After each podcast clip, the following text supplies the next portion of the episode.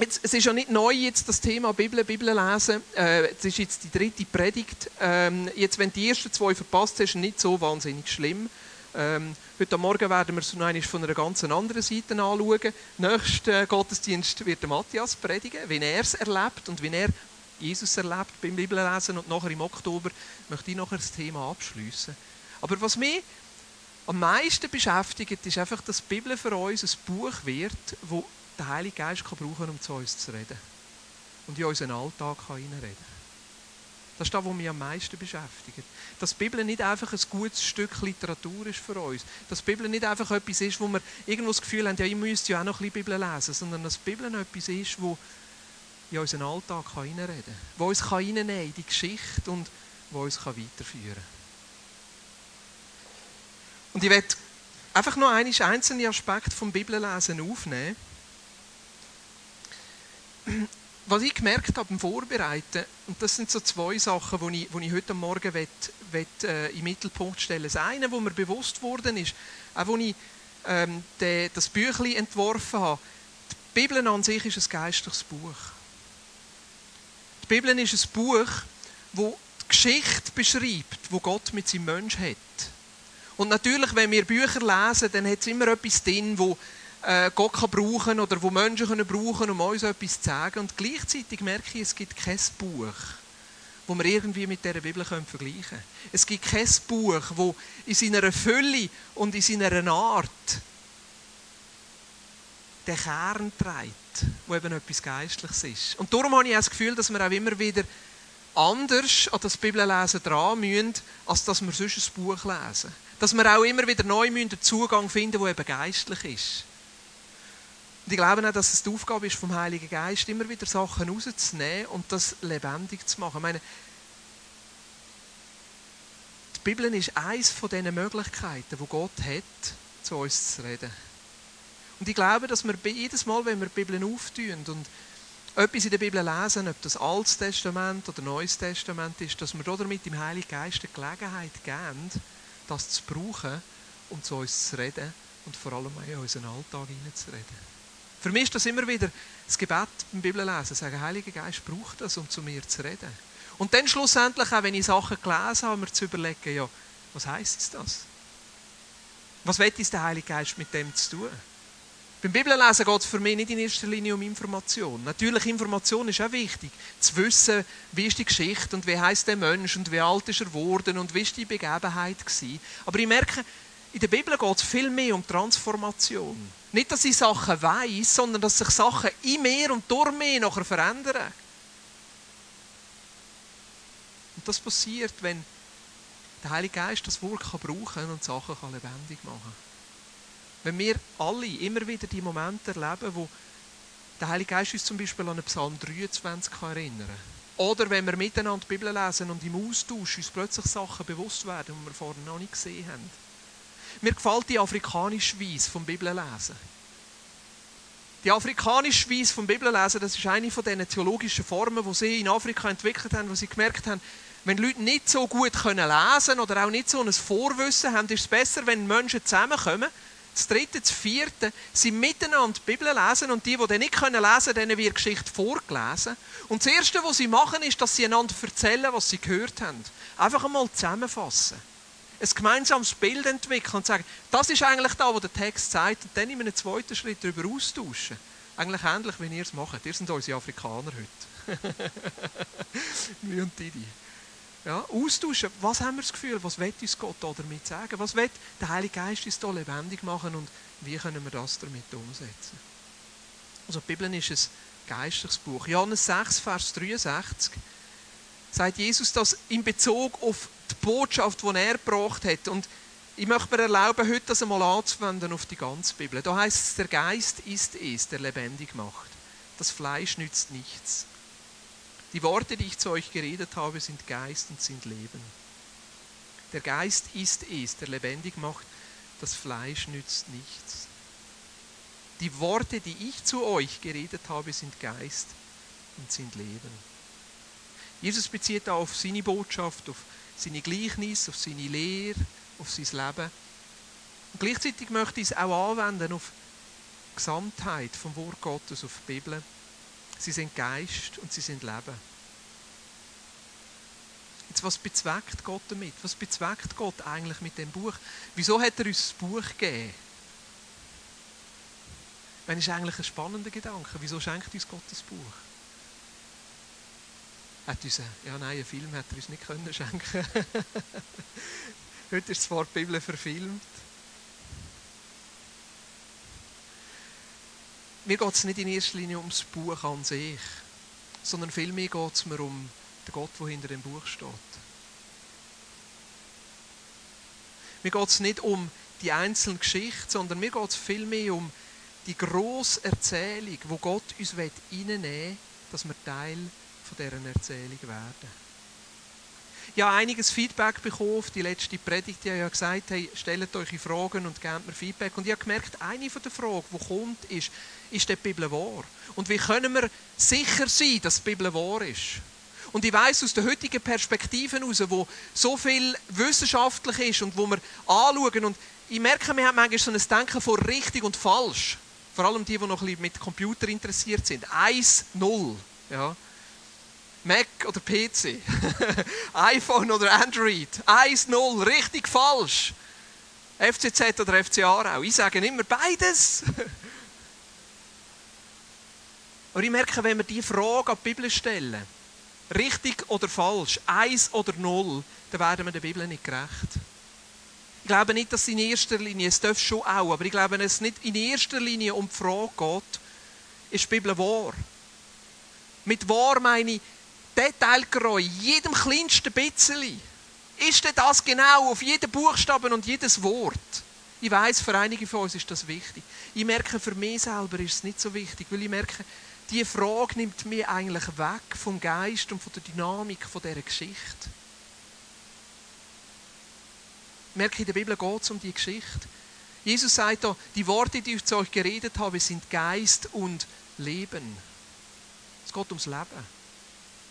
Auf die einen Seite, dass Jesus uns immer wieder durch die Bibel Leben geben in unser Leben hineinsprechen, aber auf die andere Seite, es geht ums Leben. Und das Leben ist mehr als richtig und falsch. Das Leben ist mehr als eins und null.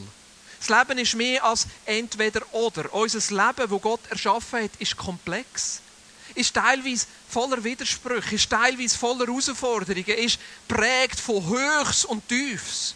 Und wenn Gott uns eine Bibel gibt, wo das Leben widerspiegelt und immer wieder neu in unser Leben hineinredet, dann können wir es nicht messen an dem Maßstab von richtig und falsch.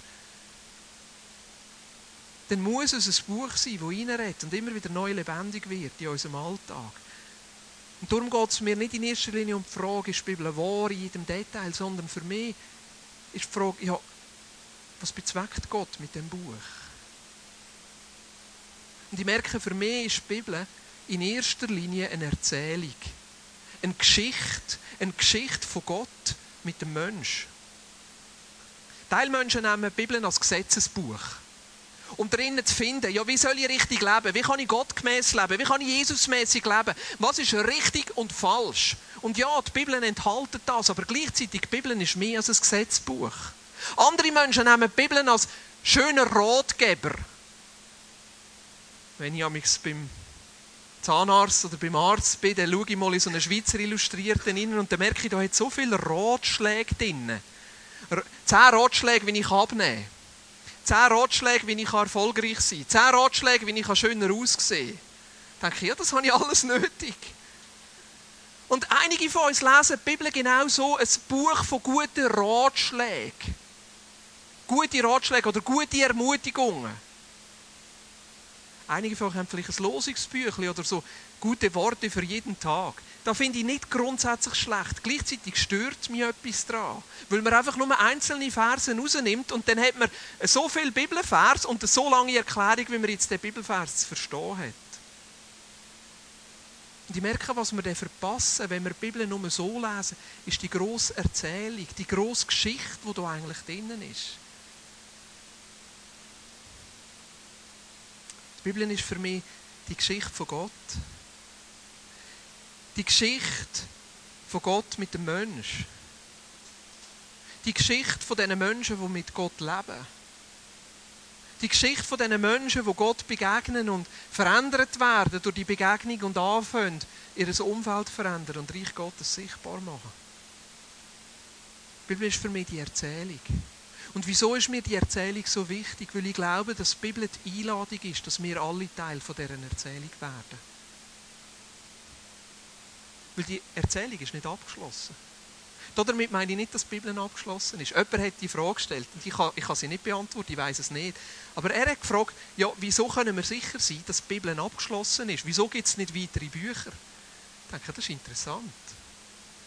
Ja, anscheinend ist sie einfach abgeschlossen. Bis jetzt hat sich niemand getraut, ein weiteres Buch dazu zu fügen. In der Offenbarung heißt es auch, ziemlich krass, verflucht ist jeder, der da noch etwas hinzufügt. Also ich glaube schon, die Bibel, so wie sie jetzt ist, ist so auch abgeschlossen und so auch gemeint. Und gleichzeitig, Geschichte hört nicht mit der Bibel auf. Sondern Gott wird jeden einzelnen von uns reinnehmen in die Erzählung, dass wir Teil von dieser Geschichte werden. Teil von dieser Geschichte von Gott. Teil von dieser Geschichte, wie Gott im Mensch eben dir begegnet. Teil von dieser Geschichte, wie aus dieser Begegnung heraus eine Veränderung passiert in deinem Leben. Teil von dieser Geschichte, wie aus dieser Veränderung und aus dieser Begegnung heraus dein Leben sich anfängt zu verändern und dein Umfeld anfängt sich zu verändern.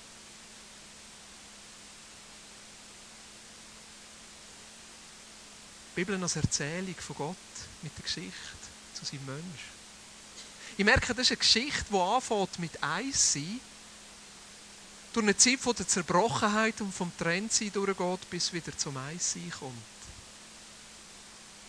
Die Erzählung fängt so wunderschön an, wie Gott den Menschen schafft und ihn in einen, in einen Garten hineinstellt, wo es einfach Eis ist.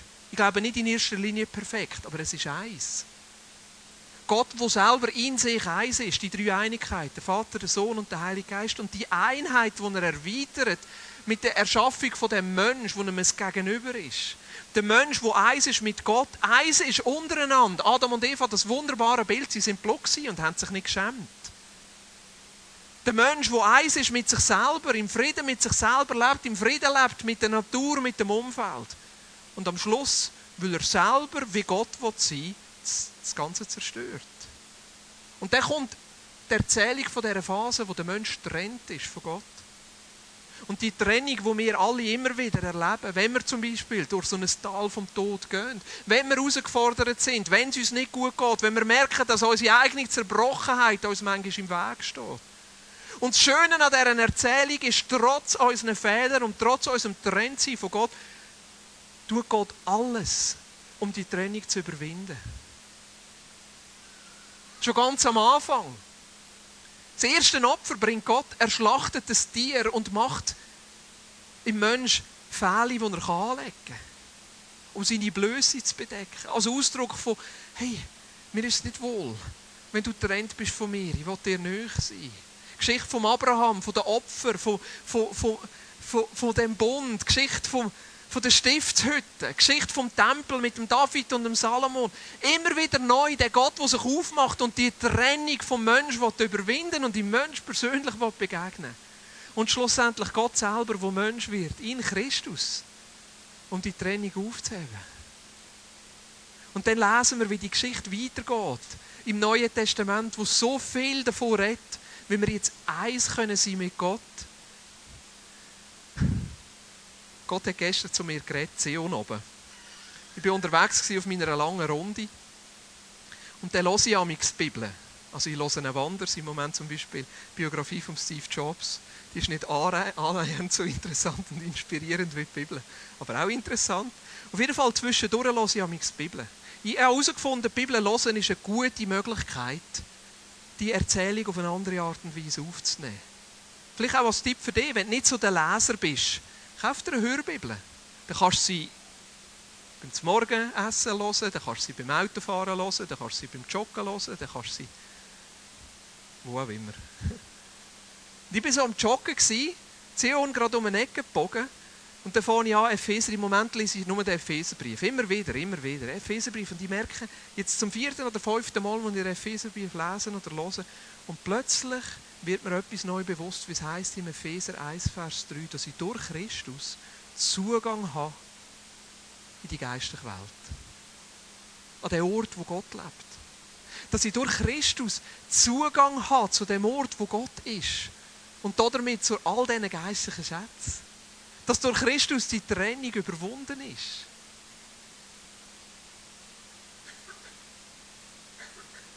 Habe gecheckt, dass das gilt, wenn wir beten. Plötzlich ist mir bewusst worden, dass das eine Realität ist, die ich darin leben. Dass ich nicht muss darum kämpfen muss, um irgendetwas von Gott zu bekommen, weil er mir den Zugang schon aufgetan hat. Dass es nicht meine eigene Leistung ist, die es ausmacht, ob ein Gebet beantwortet wird oder ich eine geistliche Segnung von Gott bekomme, weil Christus für mich die Trennung schon aufgehoben hat. Ganz neu ist ein einfaches Wort, das ich schon ein paar Mal gelesen habe, ein paar Mal gelesen habe, plötzlich neu für mich lebendig wurde, wo ich gemerkt habe, um das geht es. Dass Jesus mich reinnehmen in die Geschichte. Reinnehmen in die Geschichte, jetzt wieder vom Eis sein. Im Alten Testament ist das Eis sein, wird ausgedrückt mit Shalom, mit Frieden. Mehr als einfach nur zusammenzugehören, ist ein Zustand von der Fülle, ist ein Zustand vom Sagen, ist ein Zustand von der Ganzheit, ist ein Zustand von der Nähe. Und gleichzeitig wissen wir, und darum sage ich, die Erzählung ist noch nicht fertig. Der volle Frieden, das volle Eissein werden wir erst erleben, wenn Jesus zurückkommt. Jetzt leben wir immer noch in dem Zustand von der Zerbrochenheit und wir alle sind in der einen oder anderen Form herausgefordert mit dem Zustand von der Zerbrochenheit. Und gleichzeitig, die Bibel hilft uns, immer wieder neu Teil zu werden von dieser Erzählung. Immer wieder neu die Hoffnung aufzutun. Ich weiß, ich kann auch hier schon etwas von dem Frieden, von dem Shalom erleben. Und etwas von dem haben wir gehört. Von dir, Ricarda. Von euch. Von dir, Judith. Von meinen Eltern.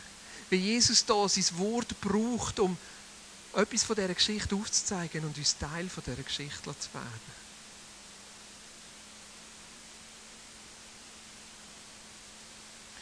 Darum ist für mich die richtige Frage nicht, ist die Bibel wahr? Sondern die richtige Frage ist für mich Vertrauen in der Bibel. Und ich merke, das ist ein Unterschied. Wenn ich frage, ist die Bibel wahr, dann gibt es eine Antwort ja oder nein. Wenn ich merke, Vertrauen in der Bibel, dann führt mich das in eine Beziehung hinein. Vertrauen ist ein Ausdruck von der Beziehung. Vertrauen in der Bibel heißt auch Vertrauen in dem Gott, wo hinter der Bibel steht. Und vertraue dem Heiligen Geist, dass er immer wieder die Bibel lebendig machen kann und in meinen Alltag hineinreden kann.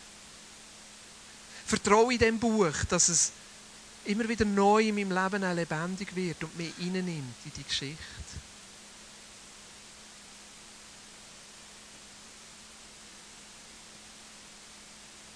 Vertrauen ist schlussendlich auch etwas, das wächst.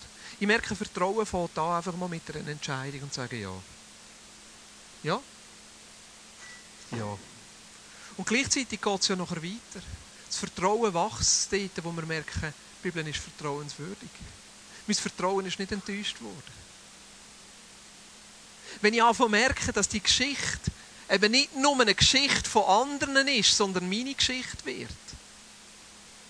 Wenn ich merke, dass Gott die Bibel braucht, um zu mir zu reden, in meinen Alltag hineinzureden, Sachen in meinem Leben zu verändern, dort, wo ich selber Zerbruch erleben oder trennt bin von dem Gott, das mich wieder reinführt in das Eissein mit ihm. Und wo ich erlebe, dass Gott mich sogar braucht, um anderen Menschen den Shalom, das Eissein anzubieten und sich in meinem Umfeld auswirkt. Dort merke ich, dass das Vertrauen anfängt zu wachsen. Und das ursprüngliche Vertrauen, ich einfach mal gehe, ja, vertraue dem Wort. Ich vertraue dem Wort genug, dass ich regelmäßig drinnen lese. Ich vertraue dem Wort genug, dass ich zulasse, dass es zu mir redet und in meinem Alltag wirksam wird. Und ich merke, dass das Vertrauen nicht missbraucht wird, sondern im Gegenteil. Dass Gott auf das Vertrauen antwortet und so nachher das Vertrauen wächst. Was ist mir wichtig heute Morgen? Mir ist wichtig, dass wir merken, dass die Bibel ein geistliches Buch ist. Und dass wir darum immer wieder auch die Hilfe vom Heiligen Geist brauchen, dass das Wort für uns lebendig wird. Was mir wichtig ist heute Morgen, dass wir sehen, dass es in dieser Bibel schlussendlich um eine Erzählung geht. Es geht nicht in erster Linie um ein Gesetz. Es geht nicht in erster Linie um die Wissenschaft. Es geht nicht in erster Linie um nette Ratgeber, sondern es geht um die grosse Erzählung von Gott mit seinem Mensch.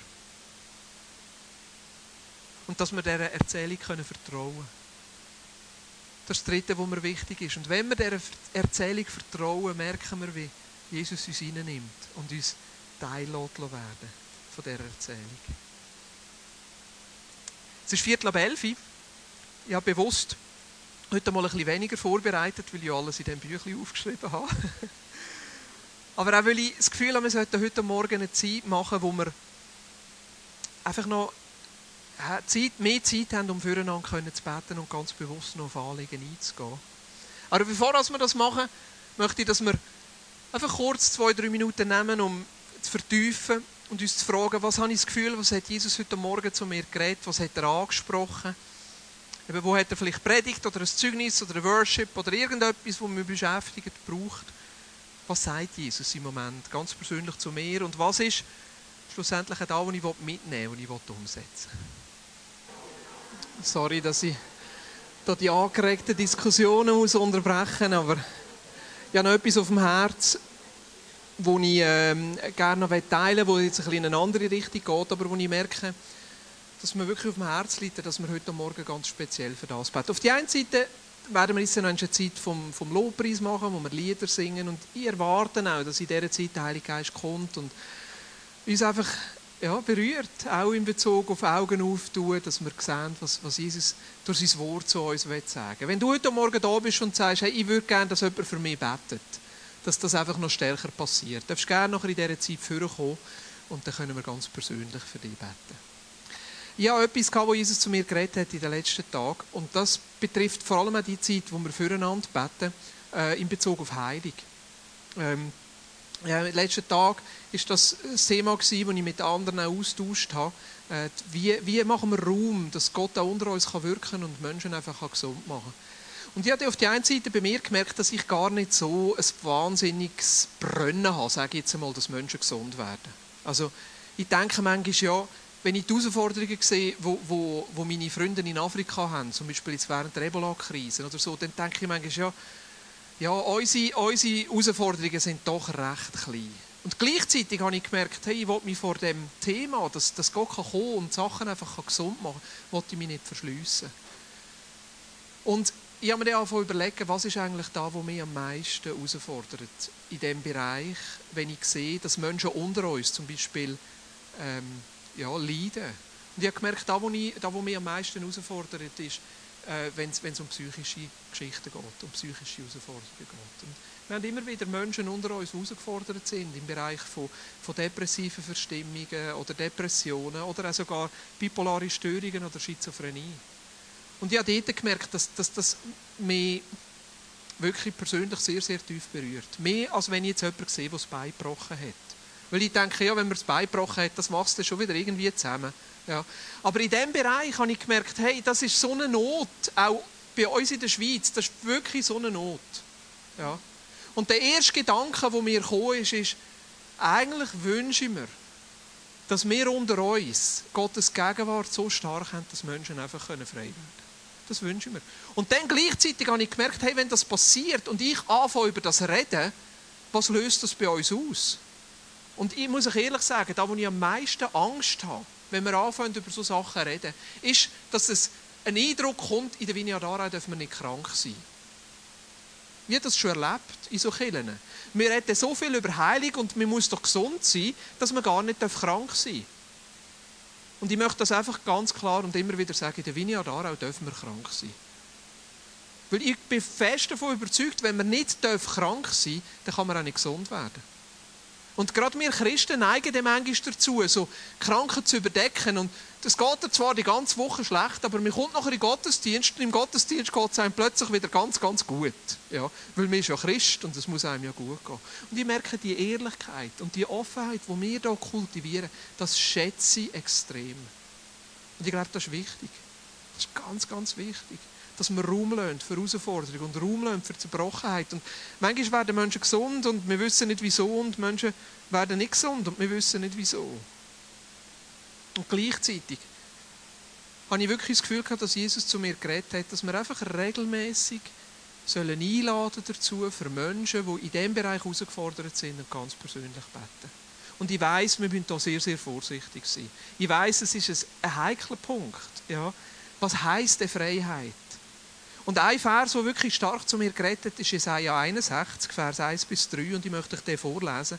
Da heißt der Geist des Herrn, Herrn ist auf mir, denn der Herr hat mich gesalbt er hat mich gesandt, den Elenden frohe Botschaft zu bringen, zu verbinden, die gebrochenen Herzens sind, Freilassung auszurufen den Gefangenen und Öffnung des Kerkers den Gebundenen, auszurufen das Gnadenjahr des Herrn und den Tag der Rache für unseren Gott, zu trösten alle Trauernden, den Trauernden sie ans Frieden, ihnen Kopfschmuck Asche zu geben, Freudenöl statt Trauer, ein Ruhmesgewand statt eines verzagten Geistes damit sie Terebinden der Gerechtigkeit genannt werden, eine Pflanzung des Herrn, dass er sich durch sie verherrlicht.